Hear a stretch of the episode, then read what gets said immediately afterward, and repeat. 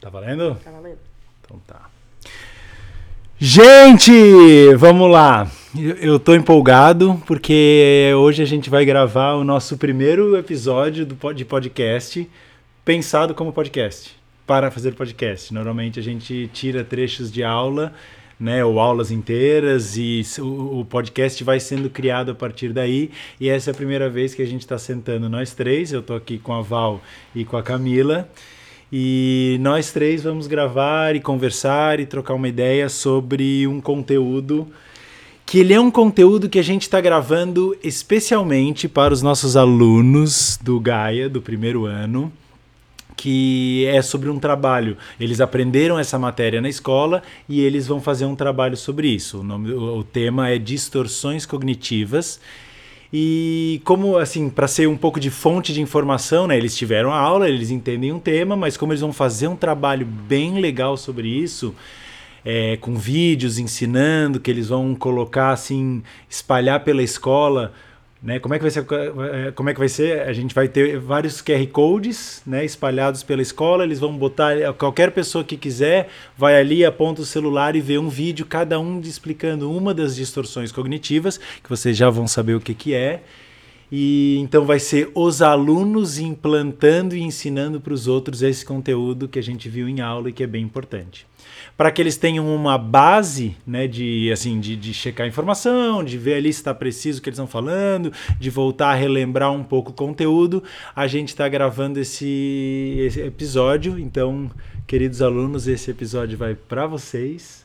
Mas eu, como a gente vai postar no Incast, eu já estamos fazendo aqui para ambos os públicos. Então, estou fazendo a introdução aqui, me enrolei um pouco e é isso. Vai ser um episódio então que vai ser é, numa linguagem mista para a galera da escola e um pouquinho para todo mundo, porque ele assim, ele é um, um, um tema que a gente vê com os adolescentes, então os adolescentes do primeiro ano da escola do Gaia aprenderam isso, é algo muito legal, é algo que a gente vê no dia a dia, é algo muito muito útil assim de aprender, faz diferença na nossa vida, mas é uma coisa que não é um conteúdo para adolescentes, ele é um conteúdo para pessoas. Se você é pessoa, se você tem um, se você pensa, se você olha para a vida, é, esse tema é relevante para você. Se você se relaciona no mundo, Se você se relaciona no mundo, perfeito.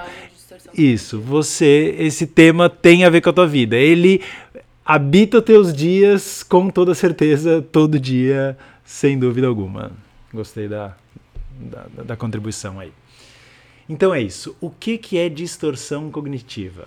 Algum de vocês quer falar alguma coisa? Não. Não. Vamos Toca lá ficha. então. Distorção cognitiva, vamos lá. O que, que quer dizer distorção cognitiva? É um tema meio. É um nome que, assim, não necessariamente todo mundo consegue relacionar com o que, que é. Quando a gente, eu apresento isso em sala, eu ponho que o nome formal é distorção cognitiva.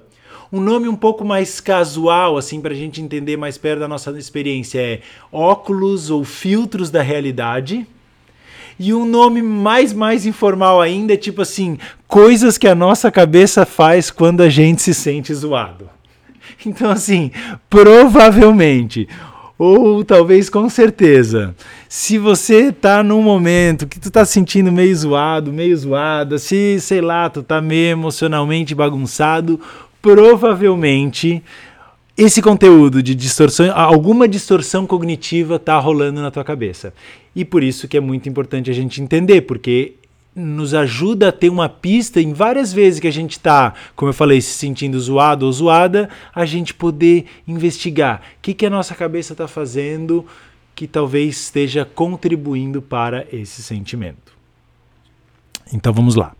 A ideia básica é o seguinte: quando a gente vai pelo mundo, quando a gente né, interage com a gente, com os outros, com o mundo, com a vida e tudo mais, às vezes a gente tem a, a, a, assim, a ideia de que a gente olha para as coisas e vê as coisas como elas são.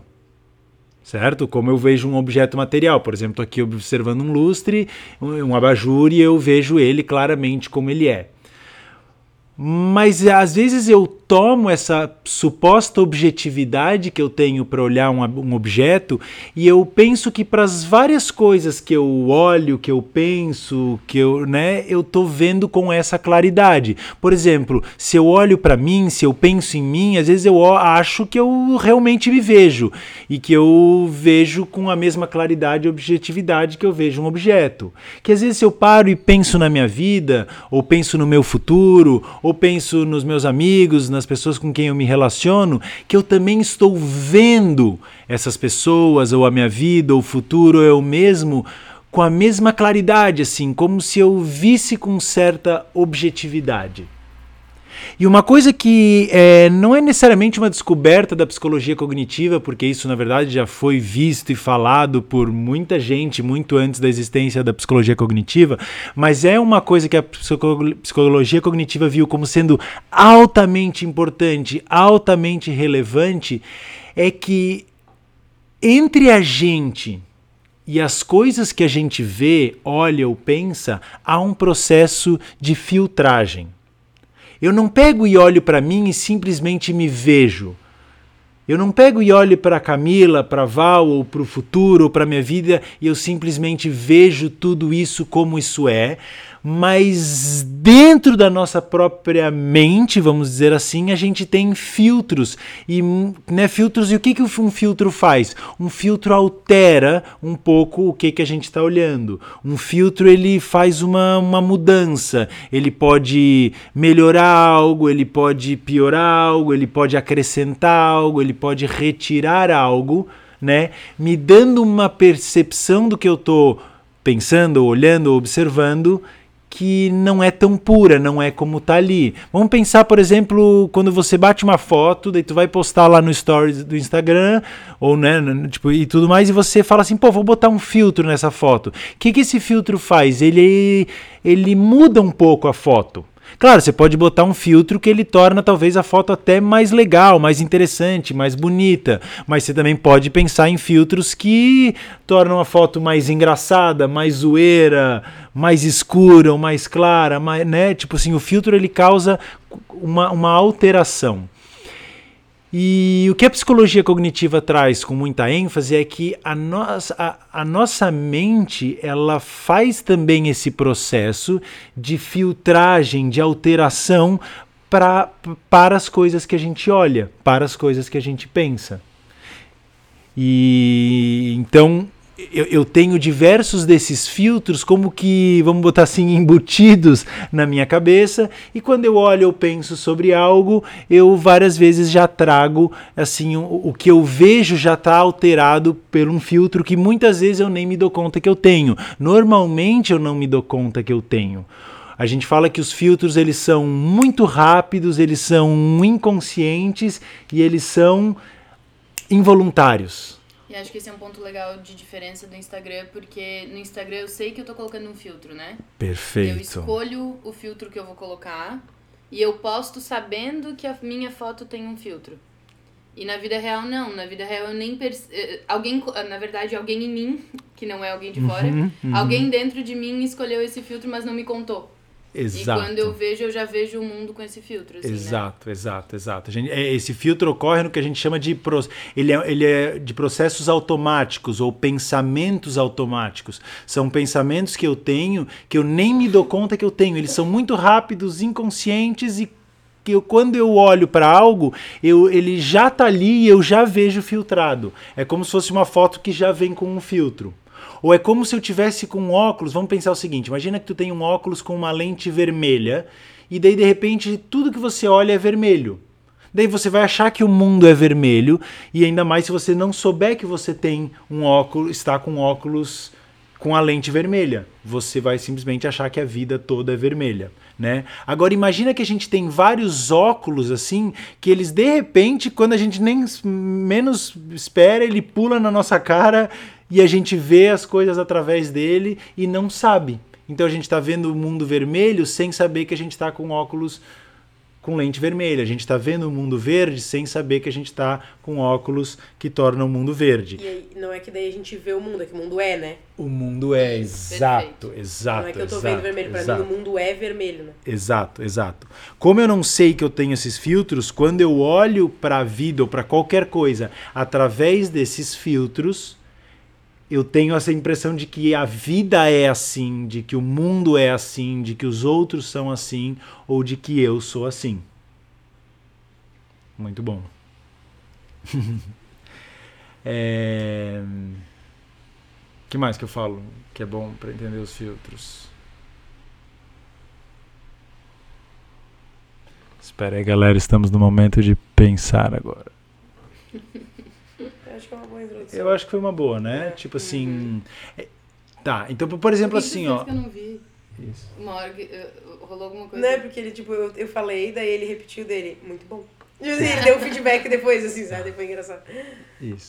Então, olha Tipo, só, aquela imagina vez. que a gente tivesse, por exemplo, filtros que distorcem o mundo e as coisas de diversos jeitos. Por exemplo, eu falei de um que torna, né, que traz uma tonalidade vermelha, outro que traz uma tonalidade verde, ou imagina um filtro que, sei lá, aumenta as coisas, um que diminui as coisas. Imagina se eu tivesse vários tipos de óculos assim, que cada hora um poderia estar no meu rosto e eu não me dou conta. Inclusive, quando a gente ensina essa matéria, eu falo, eu pergunto para os alunos assim, qual que é o objeto que eles mais olham na vida deles, no dia a dia deles? Qual que é o objeto que tu mais olha, assim? E aí as pessoas vão falando, tipo, né, ah, o meu, será que é o meu computador? Será que é o meu celular? E, e tudo mais. E a pergunta é especialmente para as pessoas que usam óculos. E mesmo as pessoas que usam óculos, elas não costumam se dar conta que o que elas mais veem na vida é os óculos. Às vezes eu chego a falar assim, tá na tua cara. E a pessoa não se dá conta. E eu uso óculos também, sei como é que é isso. Porque o óculos é uma coisa que está tão perto da gente que às vezes é a última coisa que a gente se dá conta que está o tempo inteiro ali. Né? Então a gente costuma ver a vida através dos filtros, através dos óculos, e a gente costuma ter pouca oportunidade, até porque não conhece o conteúdo, de olhar para os óculos ou para esses filtros. Certo? Então, o que a psicologia cognitiva estudou são que tipos de filtros são esses, são inúmeros, a gente pode pensar que cada um tem os seus filtros particulares, ou seja, as- os tipos de pensamento que tem a partir dos quais olham para a vida e tomam as coisas por serem um pouco diferentes do que elas são, mas a psicologia cognitiva traz 12 distorções clássicas assim. São 12 tipos de filtro que assim, todo mundo, a princípio todo mundo tem. Assim, né? Ou que na cabeça de todo mundo ele pode ocorrer. E é sobre esses 12 filtros que a gente vai falar aqui. Uma coisa que eu acho que é bem importante de trazer, eu estava dias explicando para um aluno e ele trouxe essa pergunta, eu- ele trouxe esse- essa questão e eu acho bem importante de falar que esse- esses filtros aqui, eles não dizem quem você é, eles não são parte de uma de uma tentativa de entender a tua personalidade no sentido, ah, eu tenho esse, esse, aquele, então eu sou uma pessoa assim. Esses filtros são muito mais como processos que ocorrem na nossa cabeça e o valor de conhecer esses filtros é que a gente a- a- nos, isso nos ajude a, a que a gente se dê conta na hora da hora que eles ocorrem. Ou seja, na hora que eu tô lá vivendo uma situação da minha vida, eu posso de repente me dar conta, caramba, se pá, esse filtro aqui tá rolando. E de repente eu posso botar ele um pouco de lado e observar a situação com mais claridade. Isso aqui é um auxílio para a gente observar coisas que a nossa cabeça faz que às vezes a gente não se dá conta e que muitas vezes elas fazem parte assim de coisas que a gente vive, coisas que a gente sente, normalmente, especialmente coisas que a gente sente que não é legal ou conflitos que a gente tem na nossa vida, beleza? Então, a princípio, todo mundo tem todas, e na- nada do que a gente vai ler aqui diz quem você é. Diz algo que ocorre em você que, à medida que você aprende a observar, talvez isso já vai perdendo força em você, você vai podendo estar menos refém disso, e quem sabe até daqui a pouco isso até para de ocorrer na tua cabeça. Beleza? Vamos então para as 12 distorções cognitivas. Vamos cada uma ler uma? E a gente vai vendo? Ou vocês querem que eu leia todas? Não, vamos ler. Então Camila vai ler a primeira, Val vai ler a segunda, eu vou ler a terceira e lá vamos nós. Primeira distorção. Lá vamos nós. Lá vamos nós. Lá vamos nós. Leitura mental. Leitura mental. Você imagina que sabe o que as pessoas pensam sem ter evidências suficientes. A pessoa acha que sabe o que os outros estão pensando e não considera outras possibilidades mais prováveis. Massa. Eu acho essas descrições aqui, a gente está lendo umas cartinhas que são parte de um jogo, né? Tipo assim, tem outros materiais para ver, mas a gente usa esse jogo nas aulas. Eu acho até essas explicações meio boas, mas ainda não tão, tão suficientes, assim, né? E às vezes elas, elas são semelhantes, assim, né? Até uma parece um pouco a outra, É, elas dão é uma. É. uma embaçadinha, assim. Isso. Leitura mental é inclusive um nome meio pejorativo, assim, né? Tipo, é engraçado que várias cartinhas têm um nome pejorativo. O que, que quer dizer o leitura mental? Leitura mental é quando você acha que sabe o que, que as outras pessoas estão pensando de você. Mas não é quando você para e pensa, porra, eu tô aqui, se pá, eu acho que a Camila tá pensando tal coisa de mim. Porque isso pode ocorrer e é parte da vida, às vezes, eu, eu especular o que, que o outro tá pensando de mim. Mas lembra que os filtros eles são muito rápidos, automáticos e inconscientes. Ou seja, às vezes eu tô aqui na minha cabeça pensando que a Camila tá pensando de mim, sem me dar conta de que eu tô pensando isso, ou sem me dar conta que na verdade eu não sei o que a Camila tá pensando de mim. Eu já tô pensando que ela pensa isso de mim e já tomo isso como verdade e nem me dou conta que eu não sei. Nem me dou conta que talvez eu poderia conferir, nem me dou conta que eu poderia ir lá e perguntar. É como se eu tivesse lendo a mente da Camila. Isso ocorre com vocês? A pergunta ficou ambígua, se era pra galera do podcast ou pra vocês dois. Vocês já tiveram a situação assim de de repente. Parece que faz parte de um leque de certezas, assim, né? Tipo, eu tenho a Muito bom. impressão de que a gente costuma ter várias certezas Uhum. e essa é uma delas. Certezas que não nos ajudam, assim, no sentido de limita a nossa visão de possibilidades. E acho que essa é uma delas, assim, é, é ter certeza e nem questionar se eu posso Exato, estar errada, assim. exato. E eu daí reajo, eu me relaciono, eu me posiciono, eu respondo, a partir Uhum. de uma certeza que eu nem questionei se ela é realmente verdade, assim, né? Exato, exato. É uma certeza que eu nem sei se eu, que eu tenho, na verdade, assim, né? Tipo, por isso que é pensamentos automáticos, assim. Legal, legal, legal, legal. Muito bom é isso. Eu já tenho certeza de que é assim. Perfeito. Bora! Bora? Segunda cartinha. Número 2, adivinhação do futuro. Adivinhação. Você prevê o futuro negativamente, que as coisas vão piorar ou que há perigos pela frente.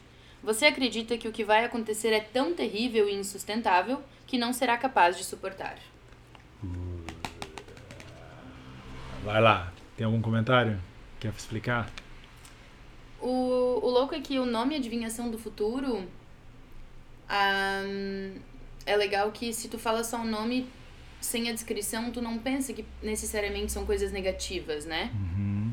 Eu posso adivinhar o futuro poderia ser muitas coisas, mas parece que quando eu tô com esse filtro, eu, eu penso em coisas ruins. Eu adivinho o futuro como se fosse para caminhos dos quais não são os mais legais, assim, né? Uhum. Uhum. Talvez, tipo, ah, o, o medo de chegar em alguns lugares faz com que eu só pense em coisas ruins, ou enfim. Mas aqui parece que eu prevejo o futuro negativamente, né? Eu sempre penso nas. Essa aqui é um pouco parecida com outra também que a gente vai falar, na minha Uhum, opinião. Sempre uhum, dá uma misturada. Mas no sentido de. Não vai dar porque eu já vi o que vai acontecer, e se eu já vi e é ruim, então provavelmente eu vou fazer várias coisas nesse caminho, né? Eu vou agir pensando que se eu não vou suportar o que vai acontecer, coisas vão acontecer até chegar lá, né? Exato, exato.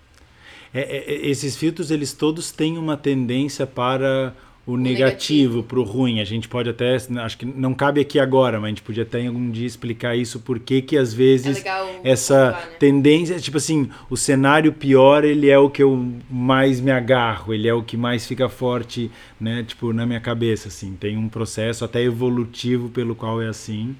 Não é E, como se fosse é. eu sentasse e pensasse assim, tipo, ah, vou, vou ter que tomar uma decisão na semana que vem.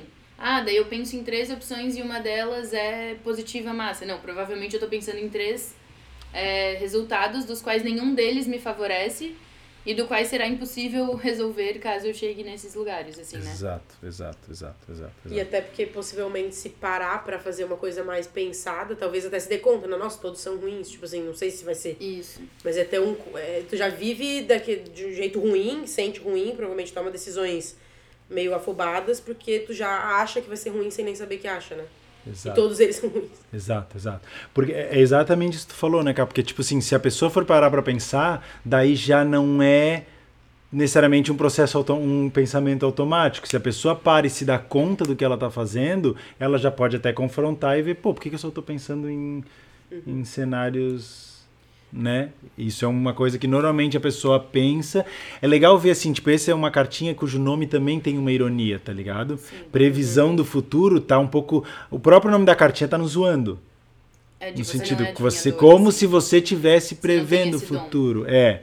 Porque é, é claro que a gente pode parar e pensar no futuro e de repente pensar, cara, eu acho que aqui o cenário não, não é muito legal. E até é saudável que eu considere é, algumas coisas de, de negativo para que eu me proteja, para que eu sobreviva, para que eu me prepare, para que, né? Mas não assim, talvez com uma certeza, ou dessa maneira, ou apenas desse jeito. assim, né? Exato, Ou exato. a adivinhação também traz a certeza, né? É, eu é. adivinhei, já adivinhei. É, exato. é, Já é. adivinhei a resposta, né? É, Me corrige se eu estiver errada. É a minha impressão dessa, por exemplo, pra outra que a gente vai falar, que eu não vou falar o nome ainda pra não dar spoiler. Mas eu tenho a impressão que essa me traz um perigo. Como se eu tivesse alerta para perigos, no sentido. A outra me parece que eu, eu penso num cenário fixo de coisas ruins. É, é isso. Tá. Essa me dá a impressão de que meu caminho será de perigos. Hum. Eu não sei se. é- é- eu vivo ela como se fosse isso. Tá, tu Porque diz o essa futuro- e daí a próxima que a Ah, gente vai é, falar. deixa eu Tá. ver se é a próxima. É, catástrofe. É. Quer dizer, Ainda não queremos dar spoiler, gente. a próxima. A É, próxima. Eu, eu, eu tenho a impressão de que é, o futuro, a adivinhação do futuro, e daí não sei se eu faço a pira, o futuro é também o caminho para chegar aonde eu, Aham, eu, eu chego. aham. Então eu vou adivinhando todo o processo difícil que vai ocorrer. Não só o fixo pronto de que Tá. vai ser ruim. Tá. Que me parece a próxima. Interessante, interessante. Não sei se eu, se eu internalizo desse jeito, assim. Uma coisa que é importante falar, assim, tipo, que é.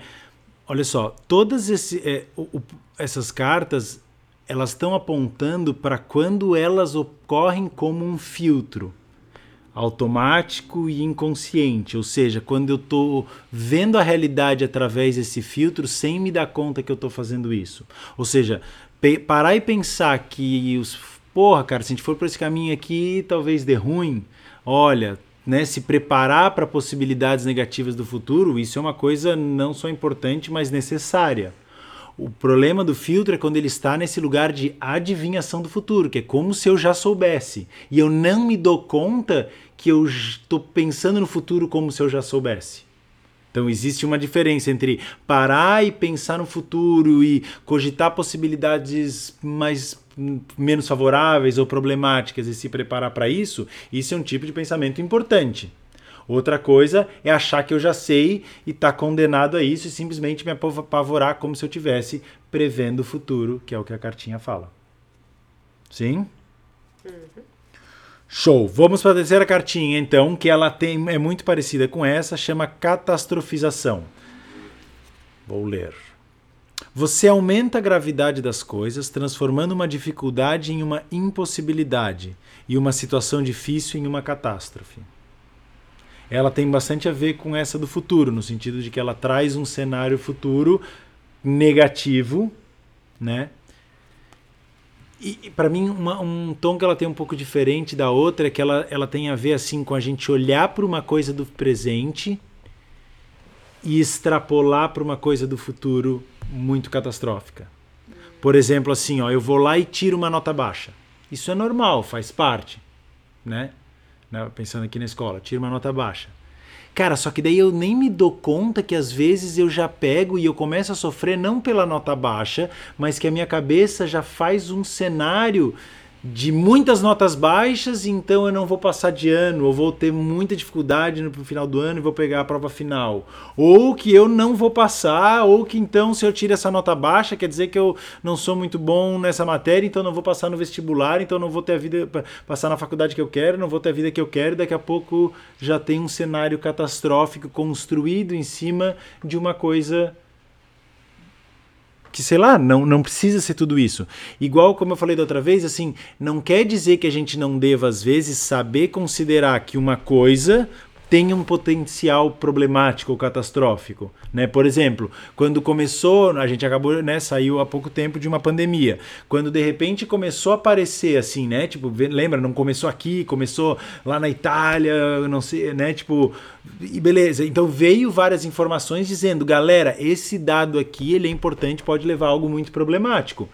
Isso é pensar que uma catástrofe pode vir disso, mas isso não é uma catastrofização, porque esse é um pensamento que está realmente pensando, considerando essa situação e pensando, cara, pode dar ruim. Uma catastrofização é quando eu faço isso inconscientemente, nem me dou conta que eu estou fazendo. Então eu tirei a nota ruim e nem me dei conta que a minha cabeça já está imaginando um futuro inteiro de fracasso. Sem se dar conta de, calma, uma nota ruim não vai levar necessariamente a isso. Eu acho que é esse o momento que faz esse parecer fixo lá e o outro caminho. Uhum. Porque não é nem um caminho de notas ruins. Normalmente é uma nota ruim uhum. e quando eu já olho lá no futuro Perfeito. eu já sou uma fracassada. Perfeito. Não é tipo Perfeito. um caminho. Na verdade, assim, é isso aqui, eu não passo no vestibular por quatro anos, vou ficar quatro anos fazendo pré-vestibular. Tipo assim, é, é uma, já tá de, de, determinado, né? Exato. Acho que por isso que Exato. dá essa sensação de fixo Exato. mesmo. Exato e de certeza, né? Aquilo que a Val falou uhum. da certeza também entra aí. Ou seja, quando a gente está especulando que, cara, isso aqui pode dar ruim no futuro, a gente sabe que a gente está especulando. É uma possibilidade, que é melhor a gente se preparar, mas é uma possibilidade. Na cartinha, no filtro, na catastrofização, a pessoa já tem certeza que vai dar merda por algo que às vezes não é tão relevante assim. Sim. Vamos lá, mais uma cartinha. Camila. Rotulação. Você coloca em você ou nos outros um rótulo fixo e global, geralmente negativo, sem considerar evidências, evidências em contrário.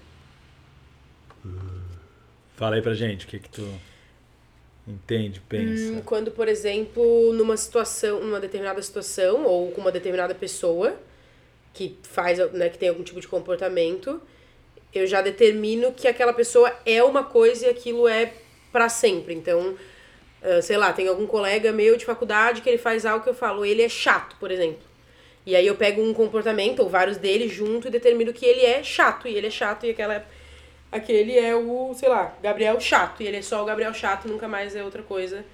Porque para sempre tá fixado que ele é o chato, assim. Exato, exato.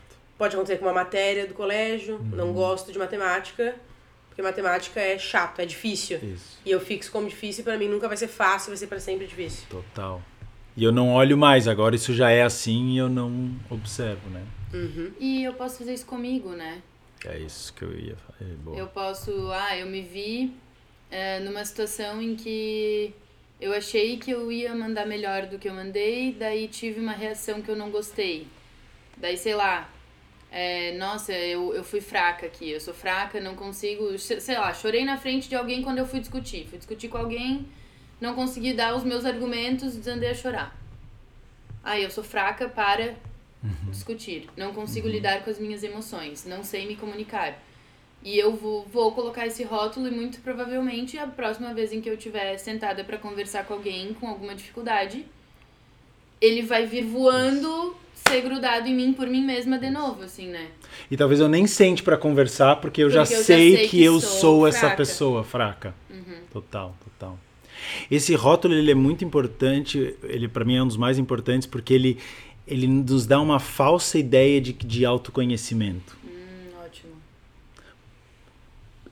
Um, isso, ele nos dá uma falsa ideia de autoconhecimento. Dois, ele impede que a gente observe o que realmente está ocorrendo na gente. Por exemplo, vamos lá, se eu vou estudar e de repente, sei lá, cara, eu tenho eu, eu vou mal e aí eu simplesmente falo, cara, eu sou ruim nessa matéria ou eu sou burro. E de repente eu não me dou. Eu, quando eu boto essa ideia, eu sou burro, eu não consigo parar e observar assim, tá, por que, que eu fui mal nessa matéria? Será que está me faltando um pouco mais de atenção? Será que eu não estou sabendo é, estudar direito? Será que eu não tô sabe, não tô, não sei, tipo assim, sabe, entende? No processo de aprender uma matéria e ir lá e saber fazer bem a prova, tem um monte de coisas que ocorrem, tem a ver com atenção, tem a ver com estar tá presente, tem a ver com método de estudo, tem a ver com material de estudo, tem a ver com saber prova, tá ligado? Saber fazer prova. Então é um processo longo que se eu fui mal, eu poderia revisar esse processo e ver, tá, é aqui que tá o problema. Agora se eu simplesmente falo eu sou ruim em matemática ou eu sou sou burro, eu cubro né? Um rótulo é isso assim, né? A gente tem uma lata de um produto e o rótulo ele cobre. Ele não ele, ele impede que a gente olhe para o processo e possa entender, ah, talvez a dificuldade está aqui, se eu melhorar aqui, talvez o resultado pode ser melhor. Então ele nos dá uma ideia de que a gente se conhece e ele é uma das coisas que mais impede que a gente possa olhar para o processo. Por exemplo, no teu no caso que tu falou assim, tipo, ah, vou lá conversar com alguém que eu choro. A gente poderia investigar várias coisas. O que que tu pensa na hora? Tu imagina que a pessoa vai brigar contigo? Será que tu sabe buscar o, o, o, teu, o teu jeito de falar? Tipo, tem um monte de coisas ocorrendo em você e entre você e a pessoa que se a gente vai se dando conta disso, a gente pode talvez entender pelo que você chora. E talvez gente, tu pode se relacionar com isso de uma forma diferente, ser diferente. Mas se eu ponho eu sou fraca, puf, acabou. Eu nunca mais vou revisar essa questão e eu vou ter uma ideia de que eu já me conheço e aí isso vira uma questão fechada, uma questão encerrada. Eu acho que a rotulação é talvez o maior impedidor de autoconhecimento. A gente acha que a gente já sabe o que a gente é, daí a gente não para para de verdade se observar. Não, uma coisa que eu falar, mas que não é para entrar numa profundidade necessariamente, mas que o rótulo alguém pode colocar em mim que depois eu me coloco também, porque eu fui rotulada daquilo, então eu já creio também que aquele rótulo é real. E aí também volta a ser uma falta de ideia de autoconhecimento e eu já ajo em cima desse rótulo, sendo que. Total, total. Às vezes sem perceber, às vezes percebendo e mantendo, porque eu não consigo não ser aquilo que uhum. me disseram que eu sou. Porque se, eu não sou, se eu não sou aquilo, eu sou o quê, Sou né? o quê, exato. Uhum. Exato, exato, exato. E todo mundo, acho que se a gente revisar um pouco a nossa infância, a gente vai ver várias coisas que falaram do que a gente é e que ficaram marcadas. E às vezes eu sigo sendo... E acho que isso é uma coisa importante. Esse rótulo tem um poder não apenas de te impedir de olhar de novo, mas de muitas vezes é o rótulo que faz com que a pessoa perpetue esse jeito de funcionar. Assim, que não, né? nem necessariamente é o que, que nem necessariamente é. Nunca é. De nunca é. Tu nunca é. A de pessoa nunca é um rótulo, nunca tem um rótulo que ele é verdadeiro, assim. Legal, legal. Próximo. Chubi, próximo. É, hum, desqualificação do positivo. Uhum. Você afirma que as realizações positivas, suas ou alheias, são triviais, são nada demais. A pessoa diz para si mesmo que experiências, atos ou qualidades positivas não contam. Aí, essa aqui parece bem autoexplicativa nesse sentido, assim, né? É, é, não. Acho que tem um. Não um reconhecimento de, de uhum. habilidades, de feitos, de seja realizações concretas na vida, ou seja de coisas subjetivas do que, que a gente é, de que a uhum. gente é massa, de que a gente manda bem, uhum. de que a gente faz algo bom, ou às vezes até faz e não consegue reconhecer que aquilo é bom ou foi o suficiente, ou enfim. Isso. Tanto seja pro outro, para ti, um trabalho da escola, uhum. ou, ou, tirei 10 nessa prova, mas eu tirei 7 em todas Isso. as outras, então na verdade não funciona. É. O clássico disso na escola é a prova tava fácil. É. Né? Tipo, Caiu tudo é... que o professor revisou. É. Ou, ou é tipo, não fez mais que obrigação. Não fez, não mais, mais, que, que obrigação. obrigação. Esse é muito bom, é muito bom. Porque esse é até o 10, né? Mas não fez esse mais que obrigação. obrigação, tipo, porra. É. Total, Perfeito. total, total. E ele é primo do próximo e é legal ver os dois juntos. O próximo, sexto, é o filtro negativo. Você foca seletivamente, quase exclusivamente, em um detalhe negativo, em vez de ver a situação como um todo. Eu acho legal, quando tu falou que é um primo do próximo, é fazer um comentário de que provavelmente elas são casadas. Todas vêm. elas vão é. vir casadas. Seja... Elas são muito amigas, elas gostam da Elas andam em bando. As distorções cognitivas andam em bando, tá ligado? Elas muito vivem boa, em comunidade e como nós andam em bando. Distorções cognitivas. Ah, tipo piranha. Piranha de, que anda no lago, todo mundo Todo junto. mundo Já Não, pensei um não, programa do comer Discovery, assim, tá? Discovery, é, Discovery Channel. As distorções cognitivas. Não, do que se alimentam? bandam, é. Costumam Onde andar em a bando. alma de vocês? Caçam em bando. Normalmente elas se apossam da nossa mente em bando, tá ligado? Então, tipo, provavelmente numa experiência, se ela faz um recorte de uma experiência, eu não vou estar apenas com um desses filtros. Perfeito. Eu vou estar usando um óculos que cabe três dessas, assim, no meu óculos. Exato. Eu vou estar exato. com uma em cima da outra, eu vou estar com elas misturadas, eu vou estar fazendo ali um blend de, Blend de... de- de distorções. Essa, Camila, essa é a tua experiência. Qual que é o blend de dela. distorções cognitivas que tá rolando aí? Notas de desqualificação do positivo Perfeito! Perfeito. com, com filtro Caraca, o negativo. microfone. Bate no microfone. muito bom, muito bom, muito Perfeito. bom. Por exemplo, aqui, Tá. ó, vou fazer, vou fazer um, Um blend. vou fazer um blend aqui que vem muitas vezes juntos. Leitura mental, né? O que, que os outros estão pensando, muitas vezes vem com rotulação. Sim. Isso, tipo assim, eu, o que, que eu acho que a Camila tá chorando. pensando de mim? Normalmente eu tenho a noia de que a Camila tá pensando de mim uma coisa que eu também penso de mim e que é uma coisa negativa de mim. Ou seja, eu tenho o rótulo que eu sou sei lá o quê, né? E eu já penso isso. Por exemplo, se a pessoa acha que ela é fraca porque chora numa conversa, provavelmente ela tá no meio da conversa pensando que o outro sabe e tá pensando que ela é fraca, e isso deixa ela até mais fraca, assim, Sabe né? Então é vem louco? junto. Pensar que talvez nessa conversa, cada um esteja no seu rolê, Uh, pensando o que o outro tá pensando Perfeito. e reagindo a isso, e nenhum dos dois está Total. se conectando total. ou conversando ou para a conversa. Na verdade, estão os dois com receio e pensando o que, que o outro tá pensando. Total. Isso deve. Isso ocorre toda hora. Uma vez eu vi um exemplo que era uma- que o cara falou que, que o Christian Dunker falou que era de duas pessoas jogando tênis, mas com uma parede de vidro no meio. Então cada um bate uma bola e recebe a bola, mas acha que tá recebendo a bola do outro, mas Tá está recebendo a recebendo sua própria bola. a própria bola. Então, duas pessoas discu- discutindo, provavelmente cada um tá com seu blend de distorções e reagindo ao conteúdo das suas próprias distorções. Esse é um bom exemplo, por exemplo, quando quiser, tipo, pensar em. Se for pensar numa conversa, né? Fazer assim uma analogia de uma conversa com esse exemplo do, do, do esporte nesse sentido, em jogar de time ou jogar individual, né? Porque eu posso. é, Eu posso. Eu tô jogando um time de competição, beleza, mas eu tô, é um time que não é. Eu preciso do outro para jogar, né?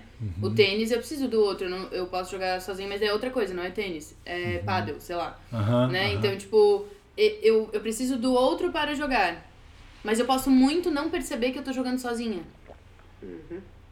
E na conversa ou na relação, e isso pode ocorrer sem que você perceba, né? Esse é um bom exemplo pra tu, bom. pra tu ta- talvez tirar, te, te, te deslocar, talvez tirar o óculos pra dar uma olhadinha se tu tá jogando com o outro ou tu tá jogando sozinho. Essa assim, bola que tá sabe? se rebatendo de quem, né? Isso, Essa de quem bola. é a bola que tá voltando. Total. Cara, esse exemplo aqui, ele, tipo assim, isso ocorre nas conversas pra caramba, assim, tipo, não é um exemplo, ah, de vez em quando pode estar, isso pode ocorrer muito, assim, né? Então acho que esse primeiro passo, se dá conta de que óculos tu estás usando e que bola tu estás rebatendo, Uhum. e em algum momento mudar de um contra o outro e os dois em algum no momento mesmo. sai do tênis e ir pro frescobol. Ir pro frescobol, total. Cooperativo e com- e isso, competitivo. Tava faltando exemplo. Daí do- tu quer que a pessoa pegue a bola, ela vai te devolver, Exato. vai Pra que ela pegue. jogando, tu quer que ela pegue. Tu quer que ela pegue. Se ela Exato. cair, acabou o jogo, né? Exato, exato, exato. Porra, arrasou. Muito bom, muito bom, muito bom. Então, seguindo. De quem que é a bola que tu rebatendo, depois tu convida a pessoa a ser cooperativa. Primeiro tu descobre. Isso, isso. Depois isso, que tu descobre, tu, tu pode dar o passo. Pô, vamos Exato. tentar jogar um frescobol ao invés de um. Total. né? Que aí entra muito no conteúdo da CNV, né? A Total. CNV seria o ajudar a fazer esse processo de se dar conta do filtro e de um Passar esporte competitivo para um esporte cooperativo. Muito legal. Então, olha só, a gente falou antes do desqualificação do positivo e agora a gente falou do filtro negativo. Esses dois vão muito juntos também. E olha só, e olha só que injustiça que ocorre com a gente se a gente tem esses dois filtros juntos. Né? Um desqualifica o que, que é bom, o outro filtra e pega só o que é negativo. Então, por exemplo, a pessoa vai lá e ela faz várias provas e ela tira diversas notas. O 10, ela fala que tava fácil ou que não era mais que obrigação. Aí o 5, a pessoa vai lá e pega naquele e fica e pronto. Né? Ela filtra e pega só o negativo. Então no final, a pessoa vai para casa, ela recebeu o boletim dela ali, ali com várias notas, ela desqualificou o 10, o 9, o 8,5, de repente fica com 5 e volta para casa só remoendo o 5 filtrei o negativo. Provavelmente já vem o rótulo de que eu sou burro, de que eu não sei o que lá, e é isso. Na próxima vou estar tá achando que todo mundo tá... E, depende, e daí vem a catastrofização. Quem, como vai ser o meu final de ano, como vai ser o meu vestibular, como vai ser o meu futuro profissional, como vai ser a minha vida. Olha só essa, esse blend próprio numa recebida básica de boletim. Muito bom. Próximo. Próximo. Seven, é isso? Super generalização. Super generalização. Você percebe um padrão negativo global com base em um único incidente. A pessoa tira uma conclusão negativa radical que vai muito além da situação atual.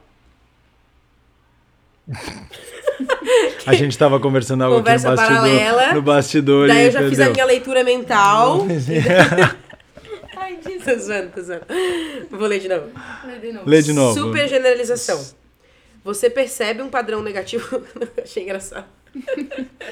Vocês querem falar primeiro? Eu não ia perguntar se Tá já bom. distribuiu a próxima. Já. Ah, tá. É, Já. não, eu levantei a Oito, cartinha nove. e perguntei. Essa é a próxima? Não, não, essa aqui. Essa é... Não, então. Depois essa uma é a rodada. próxima. Então, Isso. Já temos pra duas rodadas. Gente, o que Isso. rolou foi, a gente tá com as cartinhas na mão, daí o Bruno tá distribuindo. Isso. Daí eu me confundi. Daí Isso aqui é o que o Samuel falou na entrevista, que a gente tem que contextualizar porque as pessoas não estão vendo. Olha! Estamos virando fera em podcast! Mas por que, que eu fiz isso? Porque quê? eu ouvi o podcast de vocês, né? Ah, pega essa. Vamos postar essa. É uma entrevista sobre como dá pra fazer podcast, como Muito fazer bom. entrevista, mas que no final fica muito interessante pelo seu conteúdo. A gente posta aqui pra vocês verem uma conversa minha com o professor Samuel. Bruno no 1,5 ao vivo. Porque normalmente ele dá pra, dá pra ouvir no 2. Normalmente é 0,8 do nada. O rótulo agora já vem um rótulo aqui, tá ligado? A próxima vez que eu vou ficar por dar aula, eu vou pensar o que, que a Camila tá pensando da minha aula, que eu tô falando devagar, porque eu sou um cara que fala devagar. Só que, claro, ó, falar que eu falo mais devagar, essa é uma, pode ser uma descrição, isso é uma coisa importante. Uma ró, um rótulo, uma descrição do que, que eu faço. É uma coisa que pode ser interessante e pode me ajudar a mudar. Primeiro, que isso não implica um problema, Sim. e dois, se eu quiser, eu posso hum, coisa mudar. Vai me botar assim, cara, pode ser só uma característica, tu fala mais pausado, beleza, isso Sim. não é ruim. Dois, talvez poderia falar, ô Bruno, tu podia falar um pouco mais rápido nas aulas, podia ser, não Sim. sei se é o caso, depois tu me fala fora do podcast.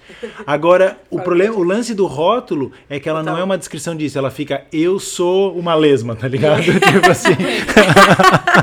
E daí- taca, sabe? E daí o problema é que não, não, é, não é nem concreto pra tu poder. Nem se tu quisesse Isso. querer melhorar, nem se tu quisesse poder Isso, melhorar. Isso faz parte Exato. do, do rolê da CNV, né? Total, Total, do pedido. total. total. De ser total. um pedido concreto pra que o É. outro possa realizar. Ele fala, seja menos chato. É. Como é que tipo, o que, Isso. que é Isso é legal também chato? pensar, por exemplo, em alguns pontos cegos que a gente tem de, de autoconhecimento mesmo. Tipo, tu sabe algo sobre mim que eu não sei. Uhum. E, e às vezes tu me dá um toque sobre esse algo, a maneira de dar o toque é pensar mais na descrição do que na rotulação, né? Total, Tipo total, assim, total. ah, Val, na, eh, quando tu quando tu for fa- eh, falar aqui conosco, eu gostaria que tu não me interrompesse, sei lá, ou tu descreve ali e faz o pedido no sentido concreto, ou não, tipo, ah, a Valéria é a pessoa que interrompe, a Valéria atropela, né? E daí, Total, tipo, isso total. é rotular, É. né? Cara, E muito normal. provavelmente eu não vou receber bem, eu não vou olhar, eu não vou conseguir absorver isso como algo massa, assim. né? Exato, exato. Já cria defesas, Uhum. não ajuda a pessoa a perceber e entrega algo que a pessoa não tem o que fazer com, ela não pode mudar. Provavelmente você só vai dar um novo rótulo ou reforçar o rótulo, fazer a pessoa se sentir pior e é isso. Na próxima jogada, a parede de vida entre o tênis está mais, maior, é. mais grossa e a gente só vai se comunicar menos, né? Show. Voltando. Voltando. Sete. Sete, Super generalização. Você percebe um padrão negativo global com base em um único incidente. A pessoa tira uma conclusão negativa radical que vai muito além da situação atual. Tô pegando um exemplo. na minha cabeça. Acho que, assim, no geral, sempre que a gente falar sempre, nunca, provavelmente tá rolando uma super... Sem, você sempre me interrompe. Você, Exato. você nunca faz isso em casa, você nunca me ajuda, você nunca me responde na hora. E esse parece muito aquele que tu coloca e ele vai te, te acompanhar, né? Então, eh, Como rótulo também, mas assim, no sentido. Como ele tu super generaliza, tu nem dá chance. Uma próxima vez talvez não seja, mas vai ser, porque tu generaliza, sabe? Então, tipo, ai, ah, sempre que eu limpo a casa, você suja. Daí, sei lá, num dia que nem foi a pessoa, foi outra pessoa que passou ali pela casa. Ó, eu te falei que tu, que tu sempre suja a casa. Porque tem um, um- Ele é generalização em relação ao que já foi, mas parece que genera- generaliza o que pode ser também, total, assim, né? total. E aí vira uma base pra ser muito injusto Uhum, várias vezes, né? Que é muito casado com rótulo. Com né? Sim. rótulo, né? Total. A minha mãe total. sempre dá um exemplo que, que aconteceu lá em casa quando a gente era pequeno, que ela deixou uma li- assim, pequeno, menor, né? Ela, ela deixou uma lista de coisas pra gente fazer, tipo, sei lá, tirar o lixo, regar a planta, sei lá, várias coisas. E a gente não fez uma delas. E daí ela chegou em casa e descascou a gente, porque a gente não fez aquela única. Mas descascou, tipo, pô, mas vocês são foda, nunca fazem, tipo assim, daí, pô, deixou anotado e vocês não fazem. E a gente, pô, mas que a gente fez, tipo, a lista inteira, a gente só não fez, é, tipo, erramos, mas só não fizemos essa, Total, tipo assim. total. E ela falou que isso acompanha ela até hoje, assim, tipo, de coisas no trabalho que, sei lá, só foca no que é negativo do nada. Filtro sabe? negativo. Total, vem só pra criticar. Ela fala, cara, mas assim, não é que eu sempre faço tudo errado, é que esse dia eu esqueci de fazer isso. Tipo assim, não é sempre que eu não faço, acontece, Exato, mas. exato, exato, exato. Sabe que- onde que eu vejo esse filtro ocorrendo e, e, de um jeito muito importante, assim, por exemplo, porque imagina isso numa conversa, tá ligado? Por exemplo, sei lá, imagina uma conversa entre quaisquer pessoas, mas acho que talvez muito entre pais e filhos, assim.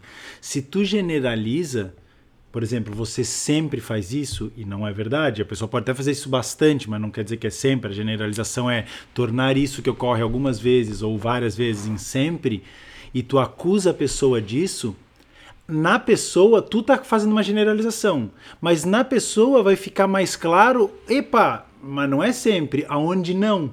E aí fica o jeito de fica um bate-bola entre um acusa e o outro se defende e ninguém se entende nada, porque um tá acusando indevidamente. Só que pro outro ele vai falar, epa, mas não é sempre assim. E, e claro, e a pessoa vai querer se defender e ela vai focar no que não é, tá ligado? No que no onde você tá sendo injusto. E acho que isso gera conversas muito frutíferas, infrutíferas. Acho que muitas vezes que a gente vai talvez brigar ou discutir, a gente vai trazer pro outro essa super generalização, esse sempre, esse tudo, esse nada, esse tudo, sempre, nunca, tudo ou nada, e a outra pessoa não vai aceitar. E ela, claro, até por um, processo de tentar ser justa ali, de se defender, ela vai. Não, não, mas não é sempre. Só que daí ninguém nunca se entende, assim, né? Vou fazer o gancho com a próxima, então. Perfeito. Porque a minha é tudo ou nada. Já que tu falou do sempre nunca, tudo ou nada. É, você pensa de forma dicotômica, polarizada, 8 ou 80. Vê uma situação em apenas duas categorias, preto e branco, em vez de um contínuo, de várias alternativas ou possibilidades. Que é, é- ela casa muito bem com a supergeneralização, né? Porque acho que entra no, nos extremismos, né? Tipo, ah, não fiz uma coisa, então você não fez nada. Ou sujei uma vez, você não limpa nunca. E, e acho que essa aqui, especialmente, me dá a impressão de. Ela fala de uma visão de mundo que a gente tem. A gente olha o mundo como se só existisse duas possibilidades. Exato. Quando eu tô é, de frente para um problema, assim, eu, eu tenho que fazer uma escolha. E daí essa escolha, ela parece que parte de um lugar de que ou eu preciso fazer de um jeito ou eu preciso fazer de outro. Daí quando nenhuma das duas opções são favoráveis para mim, eu não vejo outra possibilidade. Eu sofro antes de tentar é, pensar aquela, ah, sei lá, umas outras vias de solução para aquele problema, assim, né? Então, sei lá, ah, surgiu alguma coisa do qual eu tenho que escolher uma coisa, vou para um lado, vou para o outro. Se eu não gosto de nenhuma das duas, eu apenas sofro. Total. E, e não que não vá ter renúncias quando você tem escolhas, não é isso? Vai ter, né? Mas no sentido, eu não, eu não penso criativamente sobre as coisas. Putz, Eu não relaciono, talvez assim, que habilidade eu tenho aqui que eu não tô enxergando de olhar essa situação de outra maneira? Ou será que me foi colocado dessa maneira e eu recebi apenas como duas possibilidades? E se eu olhar do meu jeito, se eu tirar isso aí, será que eu consigo ver outro jeito de fazer? Né? Eu acho que tem muita coisa que a gente coloca de tipo, ou é isso ou é aquilo, ou eu tenho que fazer assim, ou eu tenho que fazer assado. Ou eu vou me dar muito bem ou eu vou me dar muito mal. Uhum. Se, nossa, se eu não, não estudar para essa prova, eu vou não conseguir fazer mais nada, não tem opção de, tipo, ir mais ou menos, ou conseguir apenas passar nessa, nessa matéria e no simulado ir bem, não, porque se eu fui mal, eu vou com certeza perder tudo que eu sei até, até então, Exato, assim, né? Eu não tinha pensado nisso no fazer, né? Tipo assim, ou eu tenho que fazer isso, ou eu tenho que fazer aquilo, e às vezes não considero. E é muito legal isso que tu fala, assim, tipo, de não ser no final criativo, né? Eu vi ontem uma frase, eu não sei se eu vou lembrar, mas que era tipo: a memória a gente costuma lembrar por inércia, assim, era alguma coisa, tipo, não lembro, não é bem a frase, mas o futuro a gente cria com intenção. Era alguma coisa assim, sabe? Então, tipo, é legal saber que esses filtros, eles vêm automático dentro da gente como uma coisa repetitiva, assim, sabe? Tipo, eu vai vir automaticamente como se fosse uma máquina na minha cabeça impondo que só tem a opção A ou a opção B. Enquanto às vezes eu preciso de um outro tipo de pensamento que a gente pode discutir em outro momento, que não é o pensamento automático, mas é o pensamento criativo, intencional, que ele pode talvez falar, pera, me dou conta desse filtro, me dou conta que talvez a realidade não seja isso, e deixa eu aqui buscar opções, deixa eu aqui criar uma possibilidade nova, assim, né? Ele, os filtros sempre estão dentro disso que a gente chama de pensamento automático e muito das saídas mais legais na vida estão dentro de uma coisa que chama pensamento intencional ou criativo, que a gente pode falar mais dessa diferença em outro momento, assim, né? Eu consigo relacionar com essa aqui com estado emocional. Tipo, parece que, sabe assim, alguns estados emocionais que tu entra, que tu percebe que tu tá. eh, Tu não percebe, na verdade, na hora, mas se tu olhar depois, tu tava limitado. Uhum. Não sei eh, se, se fica claro, assim, mas no sentido. Ai, não sei. Eu descobri ontem que eu preciso trocar de colégio e eu não tenho. eu- eu- e a minha escolha é entre esse e outro dos quais eu não quero nenhum nem outro, ou algo assim. Eu, eu entro num estado emocional que eu fico de um jeito que é difícil escolher, porque eu acho tudo. Todas as opções são ruins. Tudo é ruim, nada é legal. Uhum. Vai dar tudo errado, vai ser tudo horrível em qualquer uma das opções. E eu entro num estado que eu fico cego, o filtro me cega no sentido de, tipo, eu não vou conseguir ver coisas que vão. Tá, mas calma, né? Será que são só essas duas opções? Ou será que só vai dar coisas erradas, né? Enfim. Sabe onde aparece muito esse filtro também? Por exemplo, às vezes quando eu tô, sei lá, tô num dia que eu tô na noia, tô na bad. A vida é uma merda. Tudo na minha vida tá ruim, tá Aham, ligado? aham. Tudo na minha vida tá errado, tudo tá dando errado. Ou sei lá, um dia eu tô bem pra caramba, nossa, tá tudo ódio, tá tudo perfeito, tá tudo fantástico, assim, né? Sim. Então também tem esse. Muito. uhum.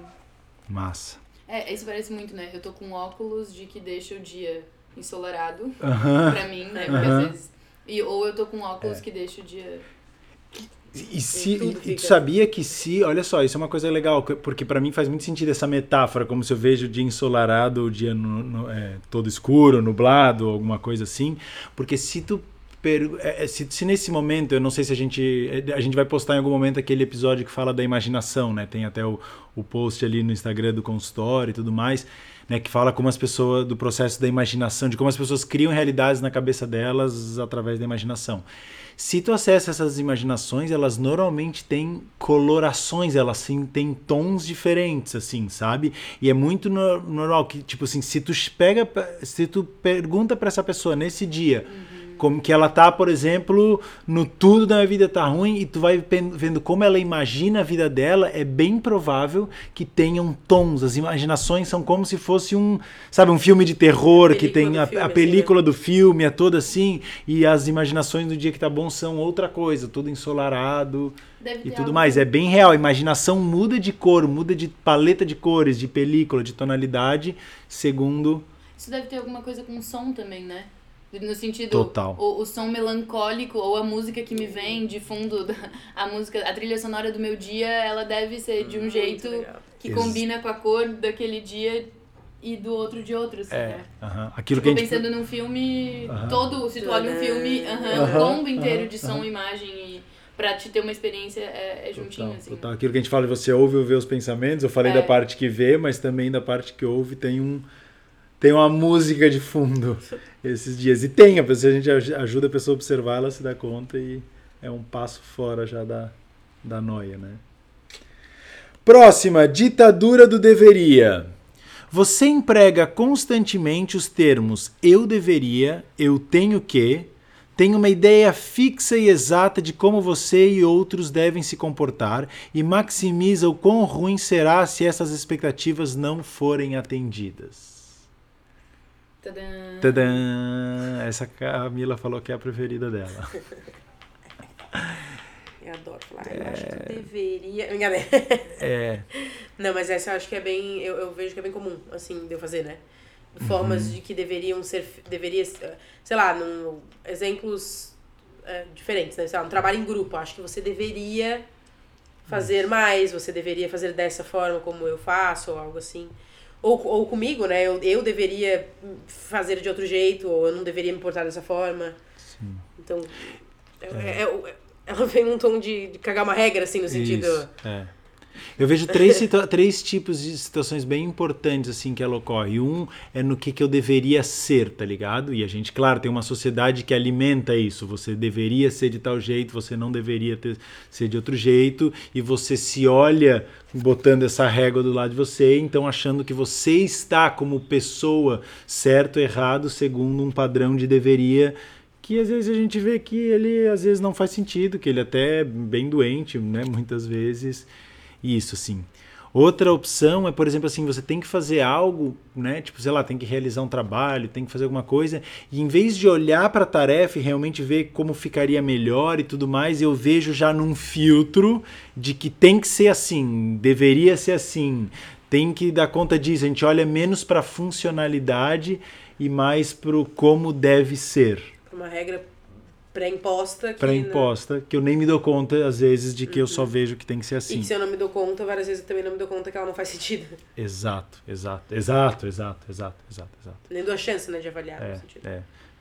Essa, muitas vezes conversando com, assim, a gente se dá conta, não me vem exemplos agora, mas tem. E outra, outro lugar onde eu acho isso muito importante é onde a gente, é como se a gente traduzisse o que a gente quer num deveria. Especialmente se a gente fala do outro, isso tem muito a ver com a CNV. Então, por exemplo, assim, eu pego e falo, cara, eu gostaria, cá, que, sei lá, tu- eu gostaria que tu fizesse tal coisa. E aí, em vez de falar, eu gostaria que você fizesse tal coisa, eu falo, o certo é Que você deveria você ter feito. deveria ter feito, deveria sabe? fazer. Tipo Aham. assim, vamos lá. Um, é, isso serve para um casal, para relação pais, mães, filhos e filhas, assim, tipo, né? Ah, um, o filho bom é esse, assim, um filho bom deveria fazer isso, em vez de poder falar, filho, eu gostaria que você fizesse isso. Isso né? tem uma relação, acho que, muito grande com o que. é, com. Vou dar uma viajada aqui, vou dar uma brisada. O, o só- um só sei que nada sei no sentido de autoconhecimento e conhecimento do mundo. Porque parece que quanto mais eu tenho certezas e sei de como as coisas ocorrem, mais eu exijo que as coisas ocorrem da maneira que eu acho que elas têm que ocorrer. Então, as coisas deveriam acontecer da maneira que eu tenho, que eu acho que elas deveriam acontecer. Então, tipo, eu posso limitar muito o autoconhecimento ou o conhecimento do mundo, da realidade, se eu não questiono essas coisas que eu acho que elas deveriam ocorrer. Porque as pessoas são diferentes, o, as relações são diferentes, as pessoas agem de maneiras diferentes. E, se eu, e, e tem um juízo de valor nesse deveria, né? Total. Tipo, o que eu acho que você deveria fazer, é porque eu acho que é a melhor maneira de fazer. Né? Ou pra mim mesma, eu, eu, eu acho que eu deveria ter feito de outra forma porque eu julgo que aquela outra forma é melhor de ser feita, ou mais valorosa, ou mais reconhecida. Que vem de Cara, dever, né? muito um dever. legal, dever. muito legal, muito E, e legal. daí, se eu, não, se eu não questiono isso, eu não expando o quanto eu posso ser de vários jeitos e não necessariamente só de jeitos Tá. que eu acho que deveriam ser. E o outro também, sabe? O outro mundo, sei lá. Total. Eu, eu, eu exijo, parece que, formas muito prontas que eu limito um conhecimento de tudo, assim, né? Uhum. É, eu tinha falado três, essa é uma quarta, e é muito importante, porque ela se disfarça de conhecimento, É, né? Ela, por exemplo, assim, talvez, vamos botar, eu passei por algo e vi que o melhor pra mim é algo, daí eu vejo você passando por algo e eu acho que eu sei como você deveria Isso. fazer. Isso na relação de gerações, né? Pais, mães com filhos e filhas, tipo assim. E tem tudo a ver com o mundo, porque o tem mundo tudo a ver com muda. o mundo. Exato. E as gerações, é. se não se adaptam, mantém, Mantém. padrões de deveria que não faz mais sentido pra aquela pessoa que nasceu agora. Total. E vira um choque de gerações, né? Tipo assim, seja porque não se aplica, seja porque cada um é uma pessoa diferente, ou seja porque só na hora que eu falo você deveria, talvez a pessoa já não quer, tá ligado? Porque isso já ativa uma defesa, assim, né? Muito legal isso, muito legal isso. Muito bom. E, e é muito doido porque da, da pessoa que fala pode sair a partir de uma experiência real ou de um saber muito real. Mas isso não quer dizer que esse saber, essa coisa seja para aquela pessoa, assim, né? Tipo, é uma coisa que, ao ser mais experiente ou conhecer mais de um assunto, a gente tem que tomar cuidado para não passar isso como regra para o outro, porque para o outro pode ser diferente, né? Gostei desse, gostei. O que eu tinha pensado era mais no sentido assim de não saber expressar o que quer, sabe? Uhum. Tipo, não saber pedir e falar eu gostaria disso, eu transformo numa regra pro outro, assim. Uhum. Mas acho que do, ambos, ambos se aplicam, muito legal. Próximo, tem mais três, galera, estamos quase aterrizando. Vai lá, uhum. é isso? Cadê o nove? O nove foi que eu li foi, agora. Ah, tá. Agora Personalização. 10. Você acredita que os outros estão agindo de forma negativa por sua causa, sem considerar explicações mais plausíveis e prováveis para tais eventos ou comportamentos. Por exemplo, quando. Eu dar um exemplo que eu não vou dar, vou dar outro. É, vocês tinham que ter visto a cara da Camila Da agora. Camila. Depois eu conto pra vocês qual é. Eu vou descrever. É. Por exemplo, assim, eu vou. Eu, eu- diga, vou pegar um, tentar pegar um exemplo bem concreto. Eu, fa, eu faço algo, chego na sala de aula, entro na sala de aula e não dou bom dia pra minha amiga. Mas porque, sei lá, cheguei atrasada, meio afobada, pá. Fui sentar no meu lugar. Daí durante o dia eu, eu começo a achar que ela tá meio estranha, não sei, assim. E eu começo a achar que a culpa é minha, tipo, pá, foi porque eu não dei bom dia, cara, eu não dei bom dia pra ela, daí agora ela tá tá assim me maltratando, sei lá, tá meio chateada comigo, mas a culpa é minha, assim, porque eu não dei bom dia, vacilei. Tá. Ou melhor, eu já chego na aula com isso, talvez eu não respondi no WhatsApp e eu já entro na, na aula já vivendo como se ela tivesse chateada comigo, porque não respondi antes, daí a culpa é minha, porque eu. É sobre mim, assim, é tudo sobre mim. Ela tá chateada comigo e é por minha culpa. E nessa do que a gente falou do jogar tênis sozinho, assim, Então, é como se, tipo assim, talvez pensei- tu chegou atrasado e não falou com a tua amiga, e ela já ficou pensando, meu Deus, a Camila Eu- tá chateada comigo, e no coisa. final podem estar duas pessoas reagindo que o outro tá chateado consigo e nem se dá conta que, sei lá, pode ser porque chegou atrasado, pode ser que a Camila tava com dor de cabeça, pode ser que Uhum. a Camila, sei lá, não tava legal aquele dia por outro motivo, e eu acho que é por mim, e aí... Uhum. Muito boa. Ou eu também posso, por exemplo, ah, digamos que eu tenho que fazer um trabalho para a faculdade. E aí, quando eu vou fazer o trabalho, eu, tô, eu, eu faço bem o trabalho, porque, por exemplo, eu acho que se eu fizer mal, aquilo vai dizer sobre mim. Hum, Ótimo. Então, por exemplo, eu, fa eu faço trabalhos bem, porque senão. Caraca, eu nunca tinha pensado nisso. Porque eu, eu- é como se eu pe- pego a característica e e aquilo vai me personalizar no sentido. Vai, pode me rotular num sentido, Eu né? ia dizer, tem a ver com o que a gente falou da família, de tipo, talvez na infância ter sido rotulado de coisas. Exato. Perfeito. Talvez tu perpetue nesse sentido, de tipo assim, isso, isso vai falar sobre mim se eu não fizer. Aham. Vai me personalizar, Aham. né? Olha só, Eu Eu coloco na pessoa nesse. o rótulo. Total, Eu- total. eu me- o rótulo vira Total. eu, né? É, é, boa, perfeito, no sentido, sei lá, a Eu gente trabalha junto, mas daí tu não pode vir me dar um feedback, porque se tu vem me dar um feedback, eu acho que é sobre mim. Uhum. Tu tava aqui falando, pô, acho que aquele slide lá não ficou bom, acho que talvez dava pra melhorar. E eu tomo isso como, ah, tu tá me criticando, tu tá, entendeu? Não é sobre o slide, é sobre mim, tu tá falando mal de mim, tu tá falando que eu não sou boa, que eu não tenho capacidade de fazer um slide bom, que eu não tenho bom gosto pra cores, tá ligado? Sei lá, tipo, eu começo a criar Então eu várias... sou uma, Aham, né? Tipo. Aham. Olha só, eu não tinha pensado nessa, é verdade. Oi, e até o efeito contrário também. Se, se por exemplo, o, o fato da pessoa chorar em uma conversa pode ter sido porque antes algo foi personalizado nela. Total. E daí, se ela é isso, ela não consegue. É, total, total, Conversar. total, Muito bom. total. E às vezes, nessa de eu estar rebatendo a minha própria bola, ela pode vir a ficar e começar a entrar de uma forma muito agressiva nas conversas, justamente aham. para esconder. Cara, eu acho que eu sou fraco na conversa, porque me rotularam, blá, blá, blá, então eu já chego dando uma raquetada na cabeça que é pra não dar nem chance de eu chorar e de eu. tipo, né? Sim. Legal, legal. Pô, massa, não tinha pensado nisso, cara. Muito bom, muito bom. Então, famoso tudo é sobre Próxima, penúltima. Famoso tudo é Tudo é sobre sobre mim. Essa é a frase que resume. mim. E não no sentido bom, né? É. Não, no sentido bom, é. Tá todo mundo puto a culpa é minha. Aham, aham. Boa.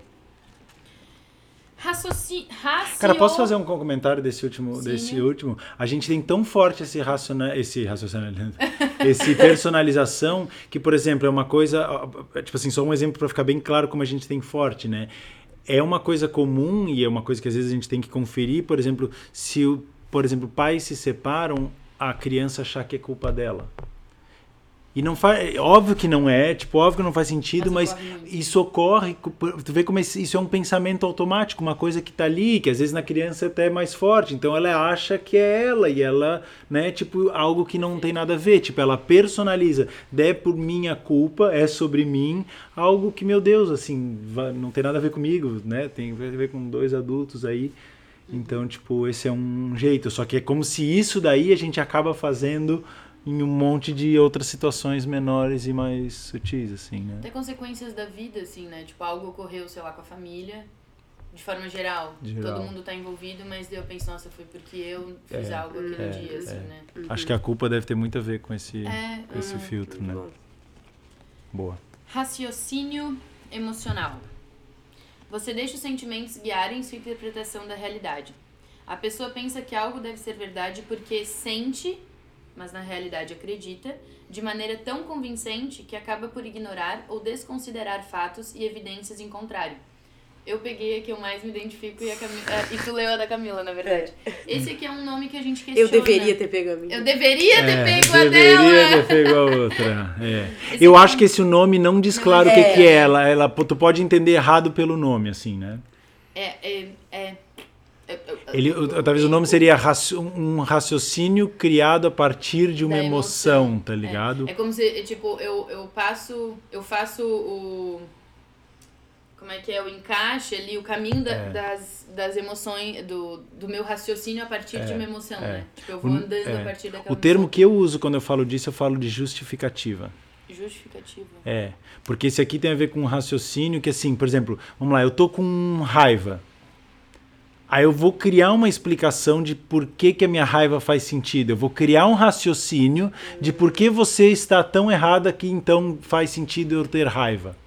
Ou eu tô com medo, então eu vou fazer uma um, todo um raciocínio para embasar o meu medo, a minha raiva, ou o que seja. Daí a gente chama de justificativo no sentido assim, para minha raiva não ficar sem sentido, eu falo, faço um tipo de pensamento que eu aju ajusto, né? Que legal isso. Eu justifico. Eu não tô com medo porque eu tô com medo. Eu tô com medo porque a situação é perigosa. Eu não tô com raiva porque eu tô com raiva. Eu tô com raiva porque você é isso, isso, aquilo. Né? Eu crio uma Isso tem a ver justificativa. com dissonância cognitiva também, né? De alguma To- forma. to- mas totalmente. tu- Perfeito. Dissonância cognitiva tem tudo a ver com isso.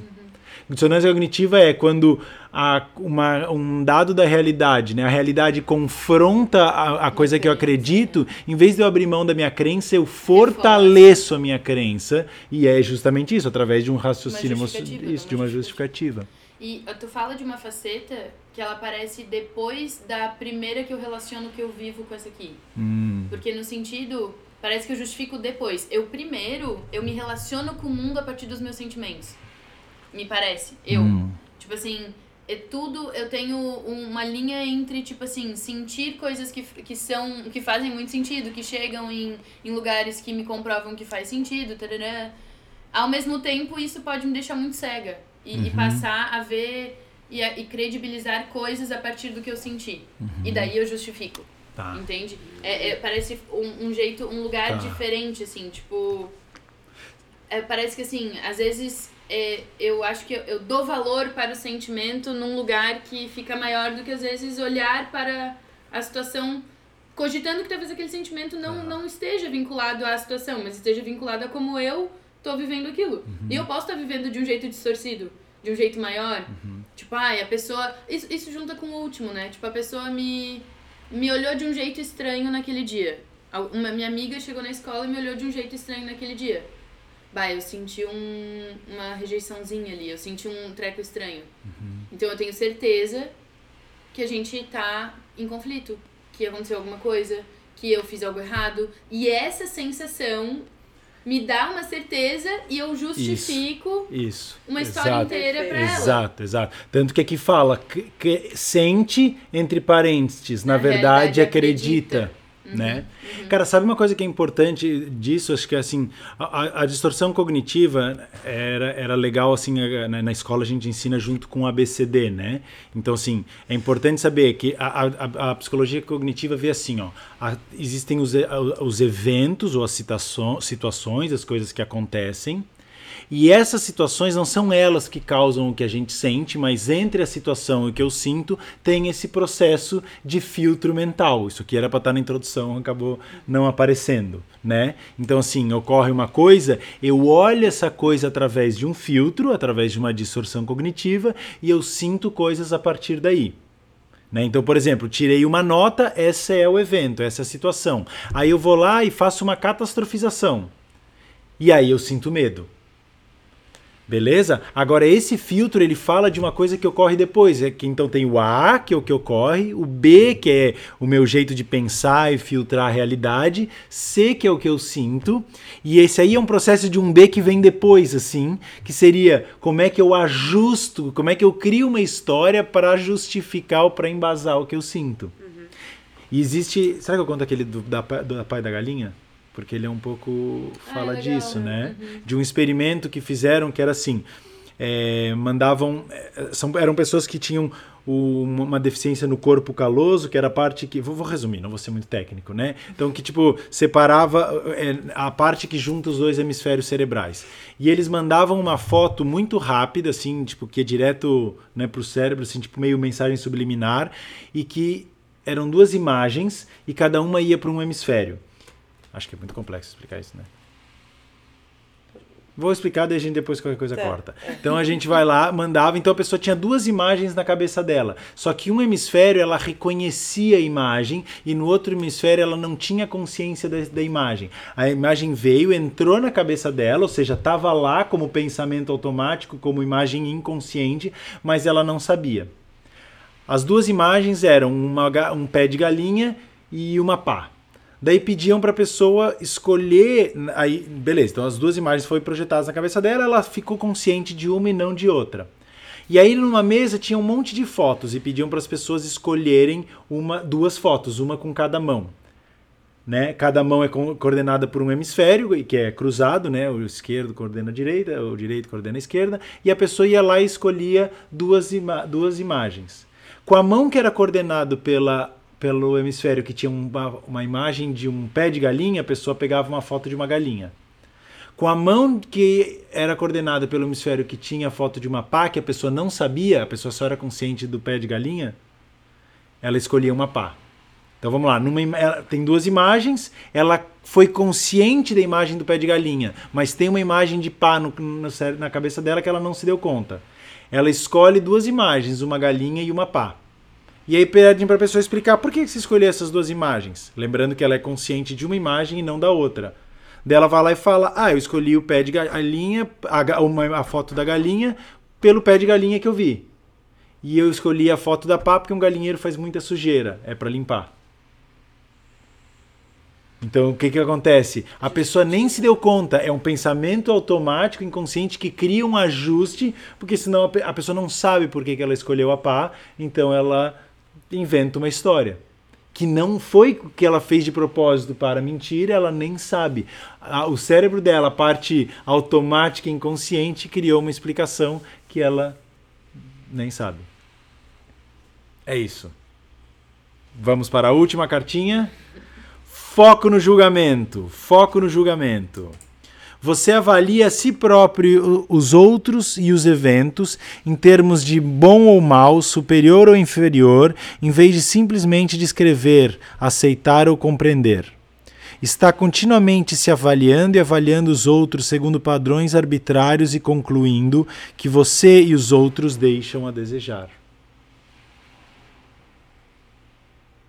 Ou seja, um filtro que quando eu olho para algo já tá automático assim o se isso é bom, se é ruim, quem é melhor. Parece vários, tipo, tanto rótulo quanto, tu, É. quanto tudo ou nada, quanto, né, tipo, tem uma, uma mistura de É. sempre e nunca com...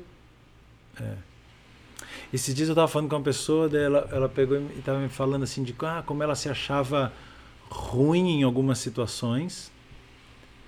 E aí ela se deu conta que ela não era tão ruim, ou não, é que ela era pior do que todo mundo, e depois ela se deu conta que, por exemplo, ela não era tão pior assim, ela era até melhor em algumas coisas. Daí eu peguei e falei assim, é, mas ainda é sobre quem é melhor e pior.